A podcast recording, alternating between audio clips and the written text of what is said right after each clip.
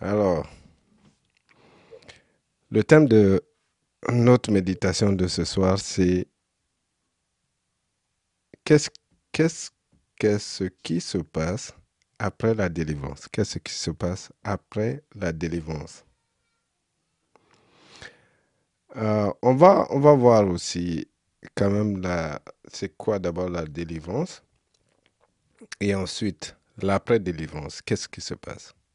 Parce qu'on voit juste le fait de chasser les esprits. Mais quels sont les effets? Comment on peut savoir qu'on a, on a reçu la délivrance?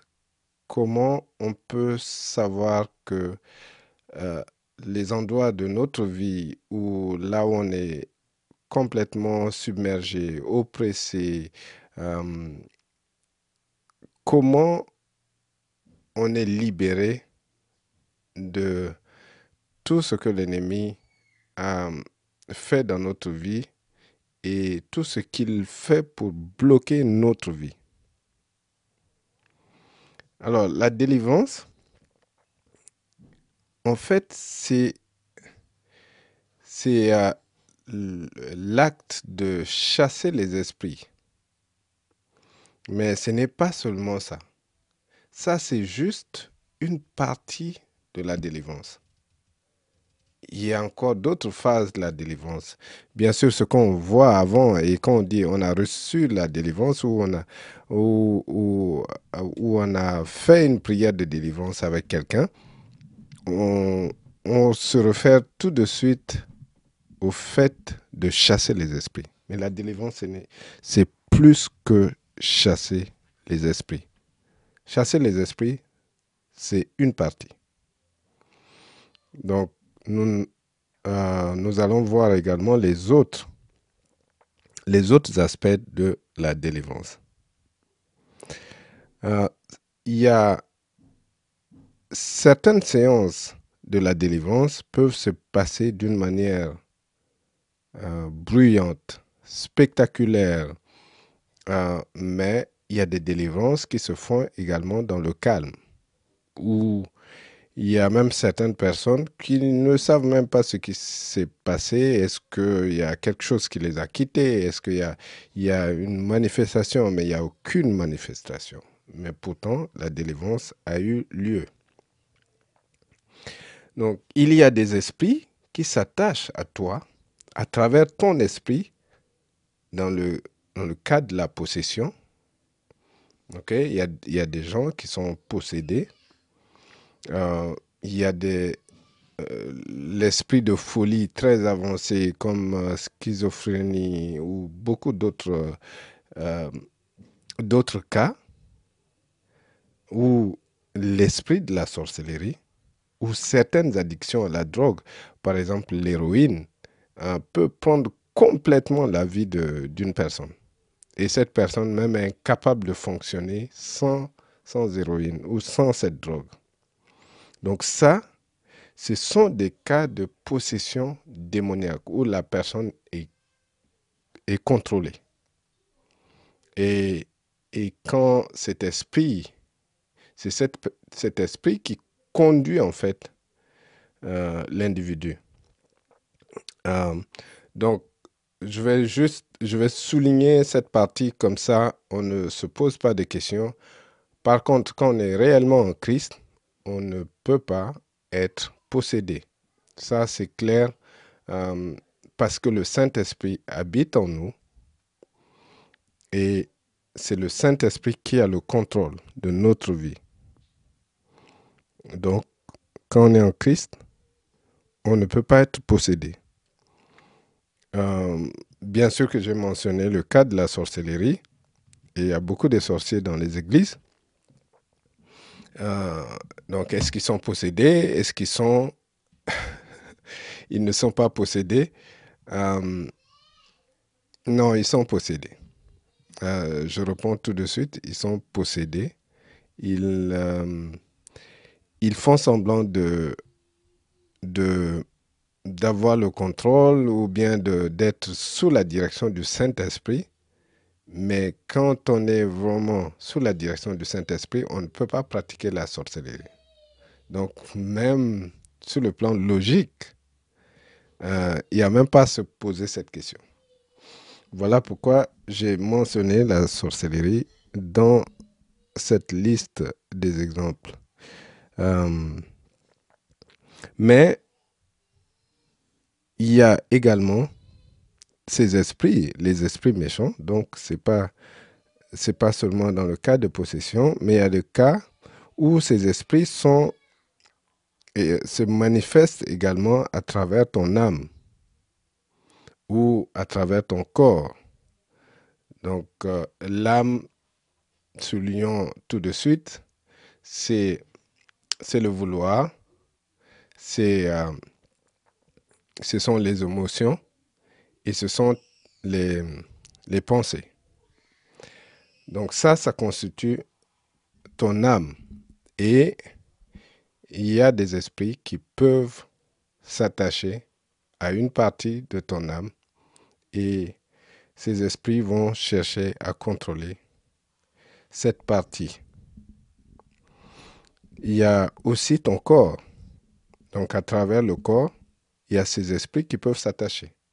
Il y a des maladies qui surgissent, des maladies qui sont quelquefois inexpliquées, ou bien, ou bien des maladies euh, qui, qui, sont incurables, ainsi de suite. Donc, il y a, il y a ces esprits vont chercher à agir dans ton corps, t'oppresser au maximum et ça, ça fait partie des œuvres de, l'ennemi.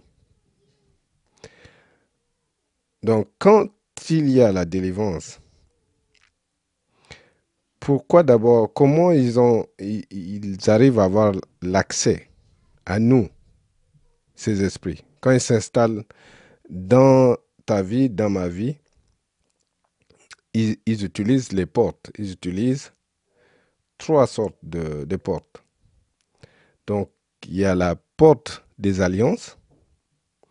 Alors, les, les alliances, ça peut être des alliances faites par les parents ou ceux qui t'ont précédé dans la lignée, ou les alliances, ou, bien euh, par la désobéissance. Donc, en entendons par la désobéissance les péchés. Donc, il y a les alliances, je reviens sur les alliances parce que j'ai oublié un aspect. Ça peut être des alliances faites par les parents ou bien par toi-même.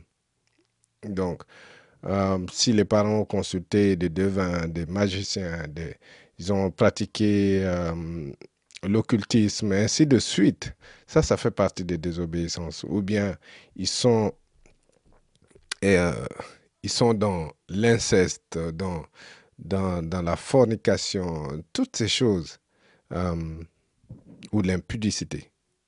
Ça, ce sont des choses que euh, les parents peuvent faire et qui peuvent euh, t'affecter.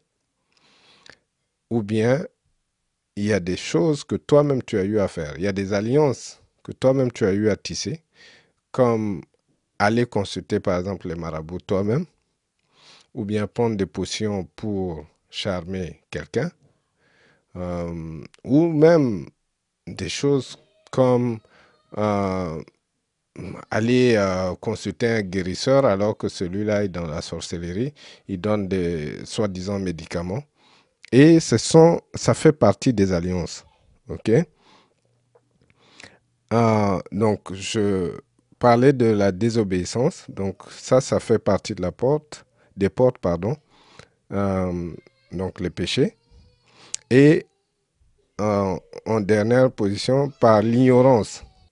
Donc les, les trois portes en résumé, c'est par les alliances, par la désobéissance ou par l'ignorance. Et Osée 4, verset 6 dit Mon peuple est détruit parce qu'il lui manque la connaissance. Puisque tu as rejeté la connaissance, je te rejeterai, et tu seras dépouillé de mon sacerdoce.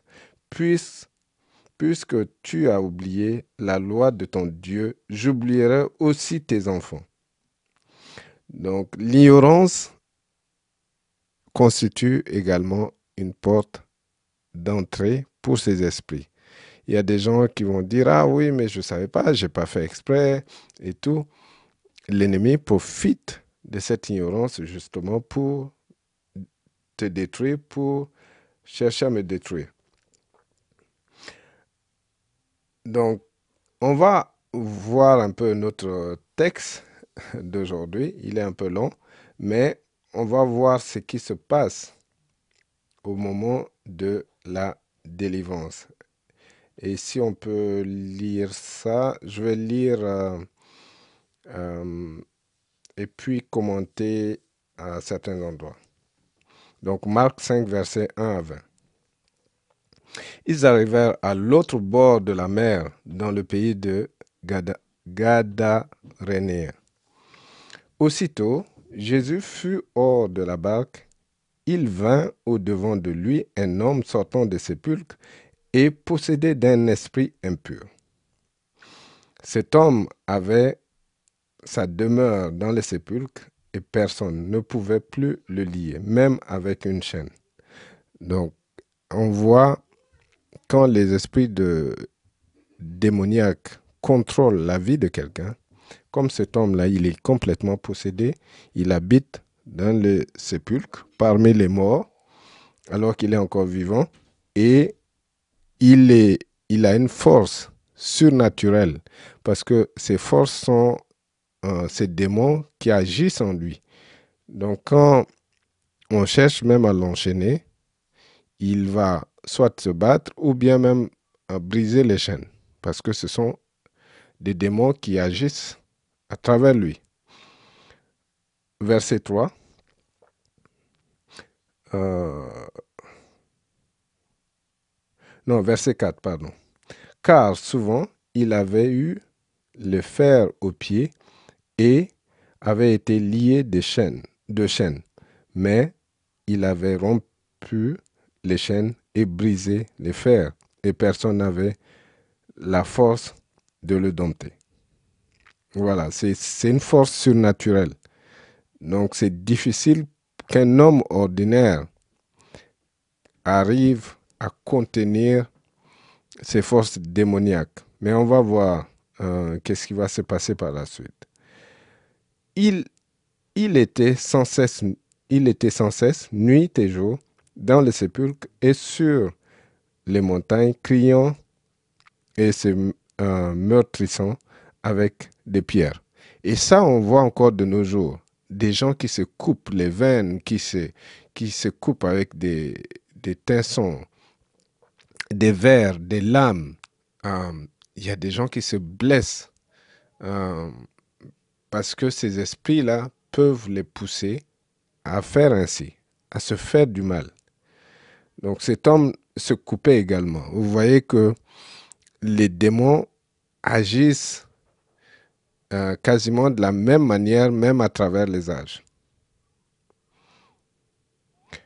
Ayant vu Jésus de loin, il accourut, se prosterna devant lui et s'écria d'une voix forte, Qu'y a-t-il entre moi et toi? Jésus, fils du Dieu très haut. Je t'en conjure au nom de, de Dieu, ne, me tourmente pas. Ok. Donc, euh, les démons reconnaissent la Seigneurie de Jésus. Ils reconnaissent qu'il est fils de Dieu.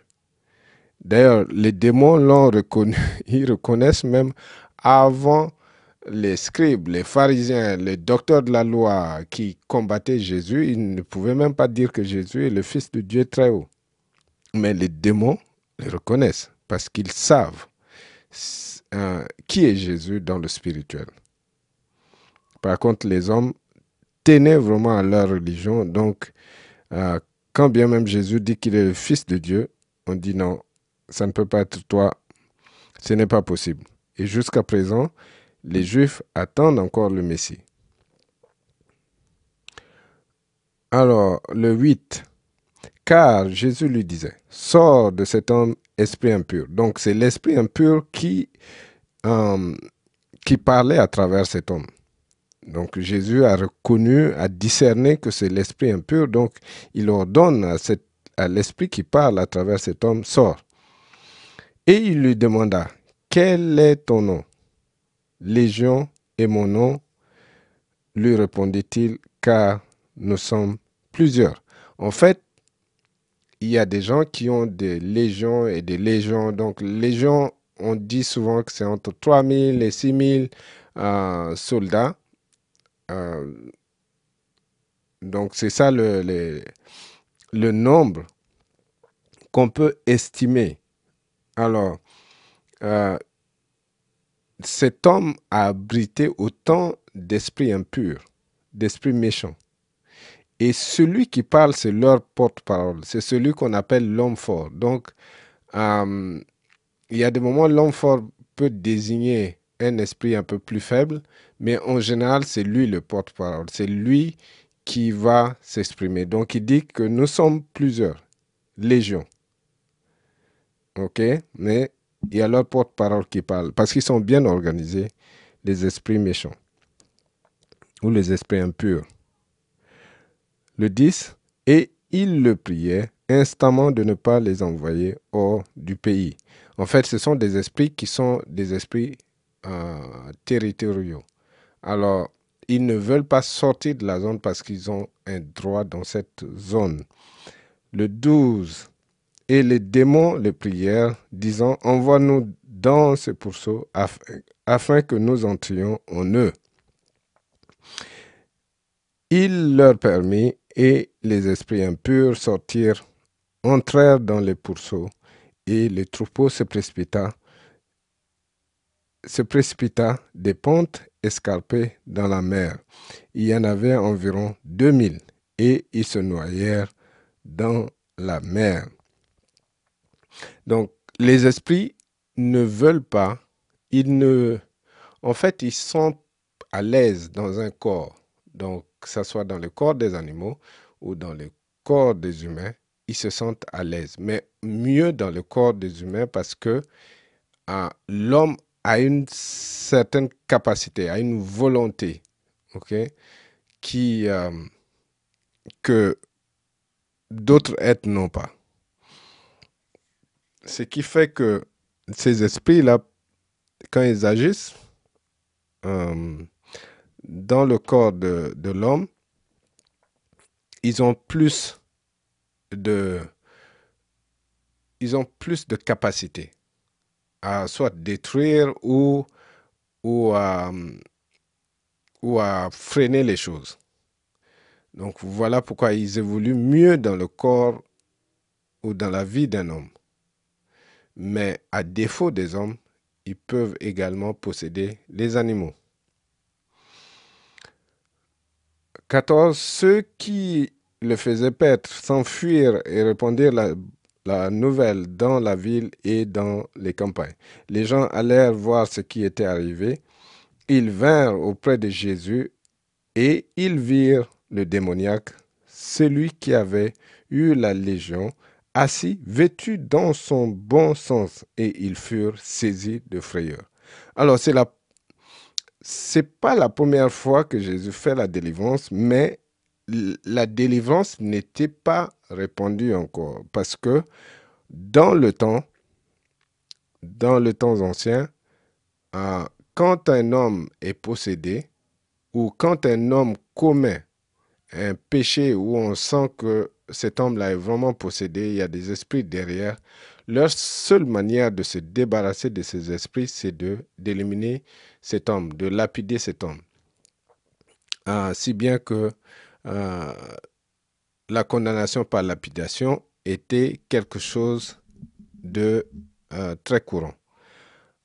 comme la femme surprise en état d'adultère, ils étaient prêts à la, lapider parce que pour eux, c'est un péché et cette femme, il n'y a pas d'autre solution que de, l'éliminer. Il y a bien sûr d'autres raisons pour lapider quelqu'un, mais en général, quand il faut euh, se débarrasser des esprits, il faut, euh, il faut éteindre la personne, ou il faut tuer la personne. Mais cela ne, ne, cela ne mettait pas fin à, cet esprit, parce que l'esprit ne meurt pas. Donc l'esprit va sortir de là et puis aller chercher un, une personne euh, qui va l'abriter à nouveau. Si bien que quand les enfants d'Israël sortaient de l'Égypte, Dieu leur recommandait quelquefois de d'éliminer toute la, ville ou tout le coin qu'ils prenaient en possession, parce que ces gens étaient sous des emprises démoniaques énormes. Il n'y avait pas la délivrance. Donc la délivrance est venue par Jésus. C'est pour ça qu'ils étaient vraiment saisis d'une frayeur, parce qu'ils ont vu la délivrance, ils ont vu le miracle se produire. Cet homme se retrouvait dans son bon sens et il était là. Alors tout le monde était saisi de frayeur. 16. Ceux qui avaient vu ce qui s'est passé euh, leur racontèrent ce qui était arrivé aux démoniaques et aux pourceaux. Alors ils se remirent, ils se mirent à, à supplier Jésus de quitter leur territoire. En fait, Jésus est venu gâter euh, leur business parce que non seulement que euh, cet homme euh, était possédé, il se pourrait, il se pourrait que les gens sont également ont fait des choses, des pratiques pour que cet homme soit dans cet état. Ça, c'est une des choses. Et la deuxième chose, c'est que ils ont perdu un troupeau de pourceaux. Donc, c'est une perte énorme parce que c'est dans une région où il y a les Samaritains. C'est la race hybride entre les Juifs et les non-Juifs, où il y a ceux qu'on appelle les gentils, donc les, païens. Alors, euh, eux, ils pouvaient consommer le, porc, sauf les Juifs. Et 2000, c'est même si une tête coûtait euh, à tel prix, c'est quand même une grosse fortune qui est perdue. Donc pour eux, euh, cette perte économique est plus importante que la vie de cet homme ou cet homme qui a retrouvé sa vie et qui, euh, qui était un témoignage pour la région. Alors ils se sont dit, si Jésus chasse les esprits de cette manière, il va libérer beaucoup de gens. Alors, vaut mieux le, lui dire de partir de la région. Et comme Dieu est un gentleman, euh, et il ne peut pas aussi libérer des gens contre leur gré, et on, voit que Jésus est parti de là. Comme euh, 18, comme il montait dans la barque, celui qui avait été démoniaque lui demanda, lui demanda la permission de rester avec lui. Jésus ne lui permit pas, mais il lui dit, va dans, ta maison, vers les tiens, et raconte-leur tout ce que le Seigneur t'a fait et comment il a eu pitié de toi. Il s'en alla, se remit à publier dans la décapole tout ce que Jésus avait fait pour lui et tous furent dans l'étonnement.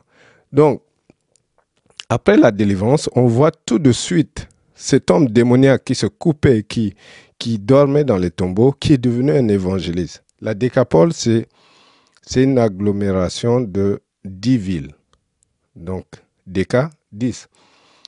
Une agglomération de dix villes. Donc, il est devenu un évangéliste dans ces villes-là, dans cette localité, dans, dans cette région, je veux dire.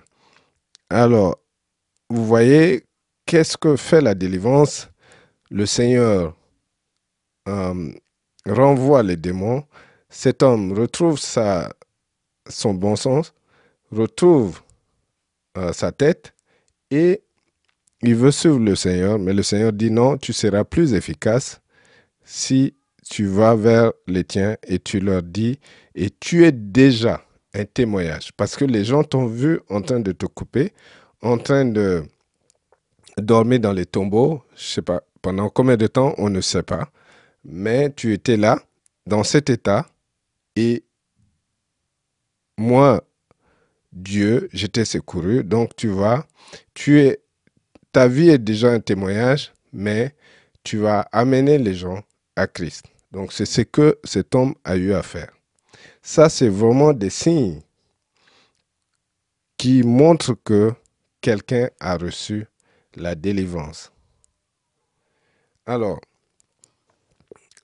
euh, j'ai euh, répertorié à peu près 12 signes qui, viennent après la délivrance. À peu près 12 signes. Le premier, le premier signe, c'est le sens du soulagement. Alors, quand tu reçois euh, la délivrance, tu te sens soulagé. Parce que tu croupissais sous le, le joug de péché, tu étais ballotté, tu étais esclave des démons, euh, rien, rien ne marchait vraiment dans ta vie, où il y a eu beaucoup de hauts, euh, beaucoup de bas, beaucoup de bas, je voulais dire, euh, et tu ne savais plus quoi faire. Et quelquefois, ta vie était complètement bloquée, oppressée. Donc, quand la délivrance intervient, on voit la puissance de Dieu qui libère. Il y a un soulagement. Tu viens donc d'échanger le joug de Satan avec le joug du Seigneur. Et le Seigneur te dit, prends mon joug, car il est léger. Donc, tu sens un soulagement, tu te sens léger. Et tu étais fatigué par tout ce que l'ennemi faisait dans ta vie. Donc, quand tu reçois la délivrance, tu, tu te sens vraiment libéré, léger, soulagé. Alors, une délivrance réelle se produit dans ta vie et tu vois tout de suite, tu es soulagé et tu, tu, tu vois les signes.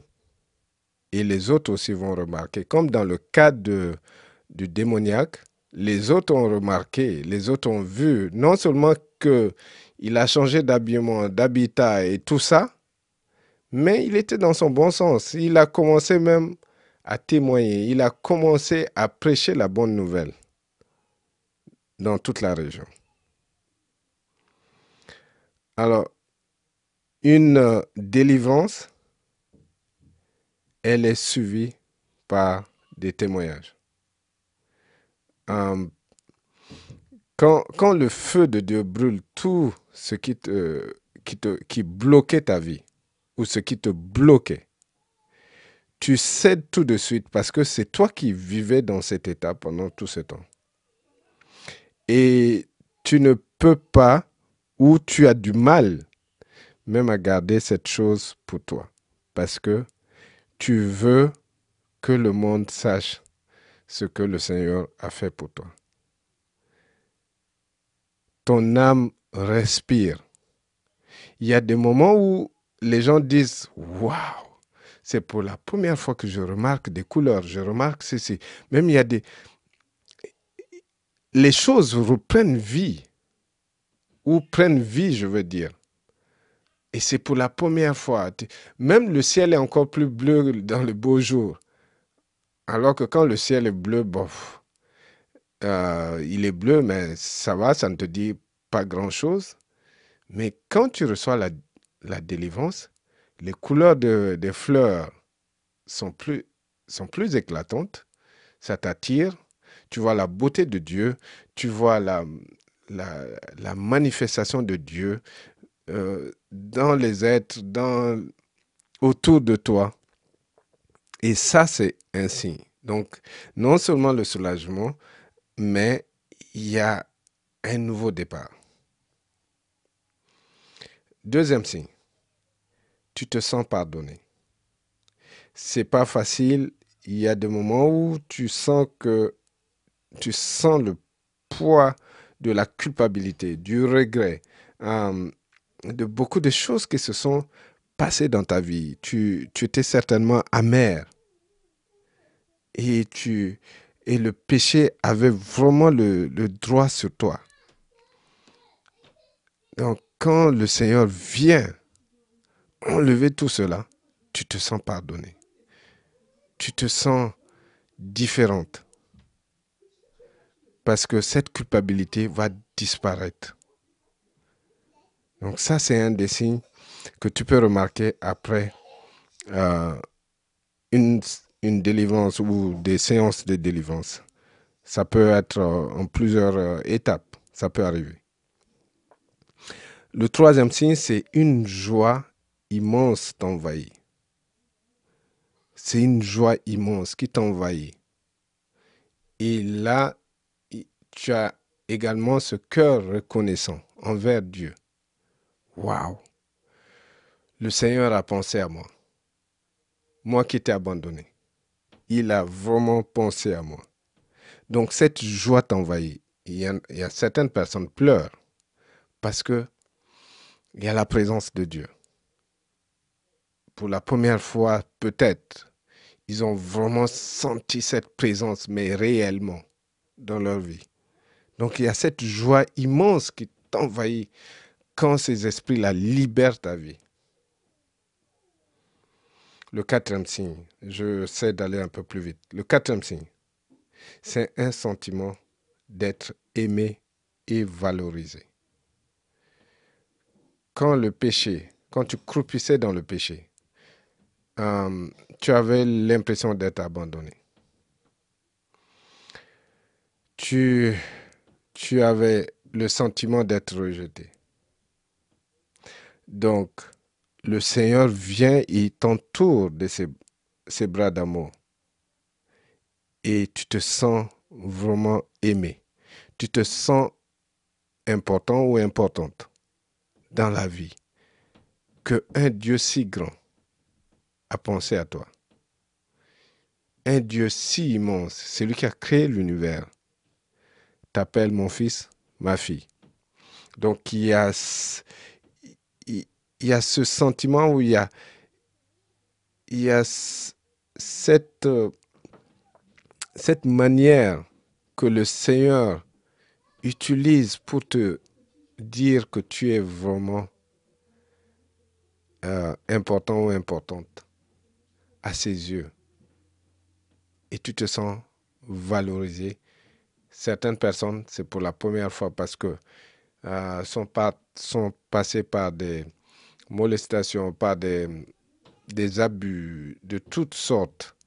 Euh, donc, il y a ce sentiment d'être valorisé qui va surgir.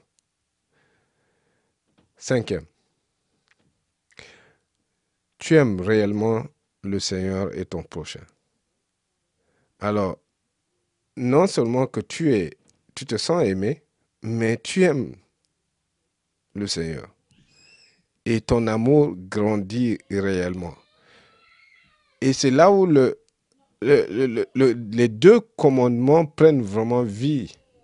Parce que euh, ces esprits qui te faisaient haïr les autres, qui, qui te faisaient même détester Dieu ou blâmer Dieu pour telle ou telle autre chose. Ah, tu m'as abandonné. Si Dieu existait, pourquoi je passe à travers ceci, je passe à travers cela? Cet esprit s'en va et laisse la place maintenant à l'amour. Donc, tu te sens vraiment... Euh, tu te sens non seulement que le Seigneur t'aime, mais à ton tour, tu aimes le Seigneur et tu aimes ton prochain. Parce que le, premier commandement, c'est aimer le Seigneur ton Dieu de tout ton cœur, de toute ton âme et de toute ta pensée, et d'aimer ton prochain comme toi-même. Et donc, dès que tu aimes Dieu de tout ton cœur, de toute ton âme et de toute ta pensée, tu aimes également celui ou celle que Dieu a créé. Donc, tu vas sentir que tu aimes les gens, que les gens sont, euh, ont de la valeur. Euh, et tu as des soucis des âmes qui sont perdues. Parce que tu sais que Dieu les aime également. OK? Euh, Donc ça, c'est le 5. Le 6, tu as soif de la parole de Dieu. Alors là, tu vas, tu vas vouloir découvrir la parole de Dieu. Parce que pour la première fois, la parole de Dieu va prendre quand même vie euh, à tes yeux. Avant, ça pouvait être comme des contes, des fables, euh, ou bien des récits, ou des histoires. Mais là, tu commences à, voir que c'est une parole vivante. Même si au début, tu ne comprends pas tout, ou tu ne saisis pas toutes choses, mais euh, tu, vois que c'est une parole vivante. Donc tu vas apprécier la, parole de Dieu. Et tu, tu, et tu vas, tu ne, tu ne te poses plus la question, peut-être que c'est juste euh, des histoires inventées par les hommes? Non, tu sais que c'est, c'est une parole de Dieu, que la Bible est vraiment inspirée par Dieu. Même si tu as des questions, mais là tu sais. Donc il y a cette soif qui va se manifester dans ta vie. 7. Tu sens que tu grandis spirituellement.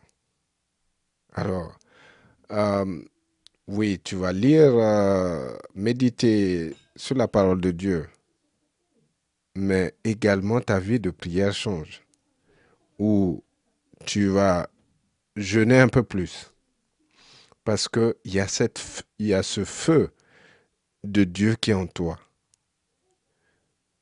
Tu es vraiment en feu pour les choses de Dieu. Tu, es, tu veux grandir, tu veux évoluer. Tu ne veux pas seulement rester au lait, mais tu veux manger de la nourriture solide. Le 8. La victoire sur les addictions et les péchés. Donc il y a des choses qui te freinaient, qui tu avais du mal à combattre ces choses. Mais là, tu commences à voir que ces choses tombent. Il y en a qui tombent le jour où tu, tu as reçu ta délivrance, d'autres tombent. Du moment où tu te rends compte, mais ah, je ne fais plus ceci, je ne, je ne suis plus dans la fornication, je ne suis plus dans les péchés sexuels, l'impudicité, toutes ces choses. Oh, mais là, mais là, ça va. Euh, euh, si tu es euh, si tu es dans les drogues ou des choses comme ça, tu sens que tu n'as même plus envie de, de prendre la drogue ou de, de, faire ceci ou de faire cela. Donc tu vas avoir euh, la victoire sur les addictions et le péché. Avant, tu étais euh, captif de ces choses, mais maintenant, tu as la capacité de dire non au péché, parce que le Seigneur te donne cette capacité.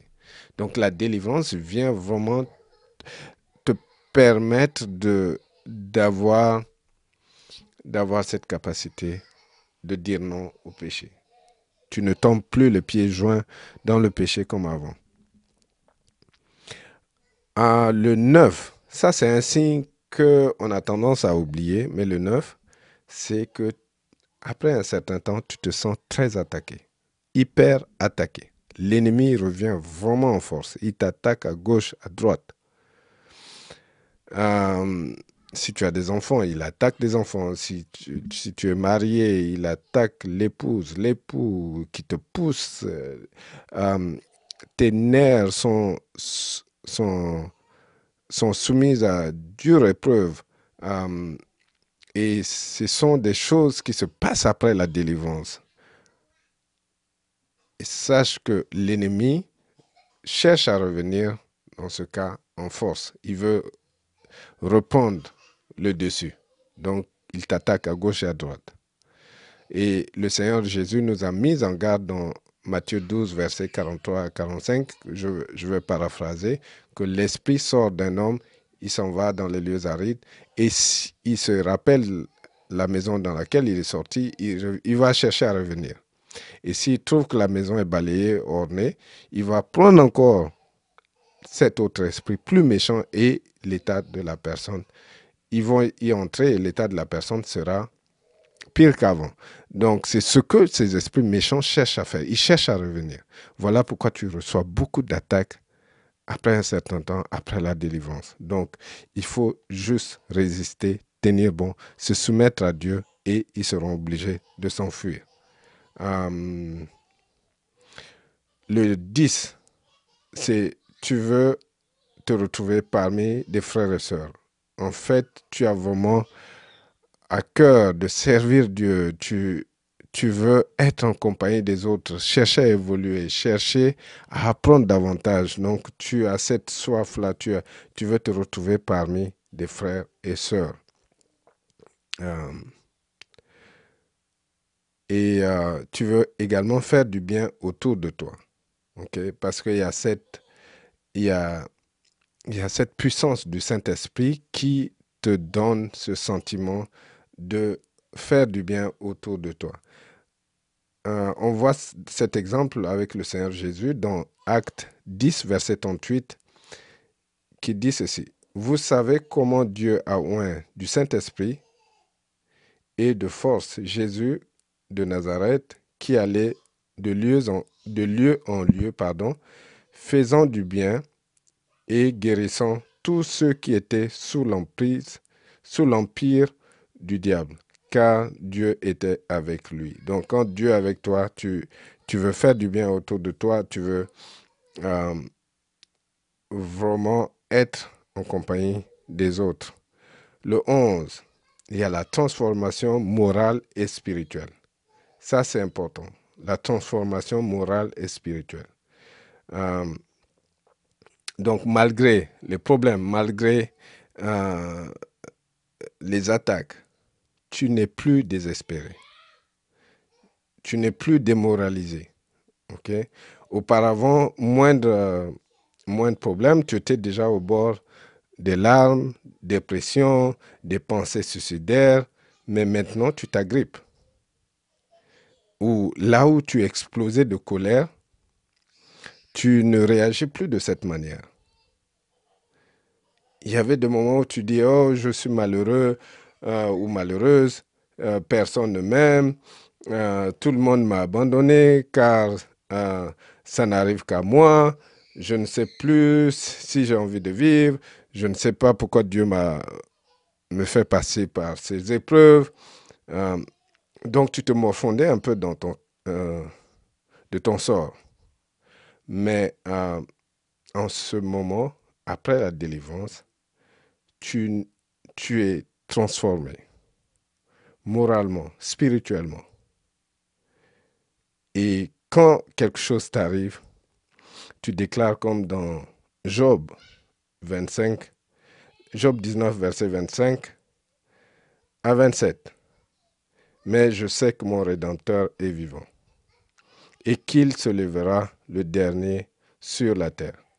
Quand ma peau sera détruite, il se lèvera. Quand je n'aurai plus de chair, je verrai Dieu. Je le verrai, il sera favorable, il me sera favorable. Mes yeux verront, et non ceux d'un autre. Mon âme languit d'attente au-dedans de moi. Donc ça, ce sont des déclarations que tu fais après la délivrance. Parce que tu sais que ton Rédempteur vit.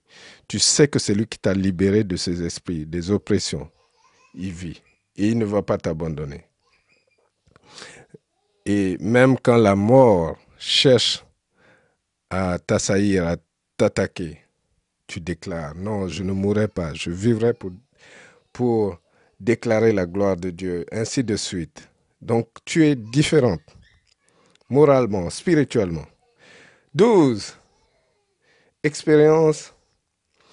Euh, tu, expérimentes le fruit de l'esprit. Donc, tu vois les fruits de l'esprit. Parce que euh, la délivrance, tu es libéré et tu vois maintenant que tu t'épanouis et tu, tu, vois les fruits de l'esprit dans ta vie. Et on rappelle, les fruits de l'esprit, c'est dans Galates 5, versets 22 à 23. Mais le fruit de l'esprit, je fais la lecture, mais le fruit de l'esprit, c'est l'amour, la joie, la paix, la patience, l'amabilité, la bonté, la fidélité, la douceur, la maîtrise de soi. La loi ne condamne certes de telles choses. Donc on voit plus, on voit plus que tu es, euh, tu, tu as de l'amour, tu es joyeux ou joyeuse, tu as la paix, tu, as, tu, tu, tu es patient. On voit l'amabilité. Ok, tu, tu vas vers les autres, tu, euh, il y a la bonté, tu, tu veux partager avec les autres, tu, tu fais des dons, tu, tu as cœur d'aider les pauvres. Ah, il y a la fidélité également parce que quand tu promets à Dieu, tu promets euh, aux autres, tu tiens à ta parole. Euh, c'est peut-être pas le cas avant. ok? Il y a également la douceur et la maîtrise de soi. La loi ne condamne pas certes ces choses. Oui, donc ce sont les signes qu'on peut remarquer après la délivrance. Bien sûr qu'il y a beaucoup d'autres signes euh, qu'on peut voir. Euh, la délivrance se fait, il y en a qui sont vraiment euh, d'une manière spectaculaire, on peut mettre ce mot, mais il y en a qui se passent dans le calme. il y a des délivrances qui sont assez bruyantes. Euh, on voit cela dans le livre des Actes des Apôtres. Également, quand Jésus chassait les esprits, on voyait comment les esprits manifestaient euh, bruyamment, notamment avec le, le, le, garçon que son père a amené aux disciples et n'ont pas pu. Quand Jésus a chassé cet esprit, le garçon commençait à convulser et à un moment donné, les gens pensaient qu'il était mort. Donc, la délivrance peut se passer vraiment dans la douceur, mais ça peut se passer euh, avec des manifestations. Et c'est à la délivrance qu'on voit vraiment la puissance de Dieu, parce que c'est la première fois dans, dans Marc, euh, je pense Marc chapitre 1, si vous avez l'occasion, lisez, et vous allez voir, euh, je pense vers la fin, à partir du verset 21-23, euh, on voit quand Jésus a fait la délivrance de, cet homme qui était euh, dans la synagogue, euh, il était venu, comme tout le monde, louer Dieu, il était dans l'église, assis, écouter la parole, mais l'Esprit s'est manifesté à travers cet homme. Et c'est la première fois que les Juifs voyaient vraiment la manifestation. C'est l'une des premières fois que les gens voyaient qu'une délivrance pouvait se faire. Et là, les esprits se sont manifestés et Jésus a chassé ces esprits.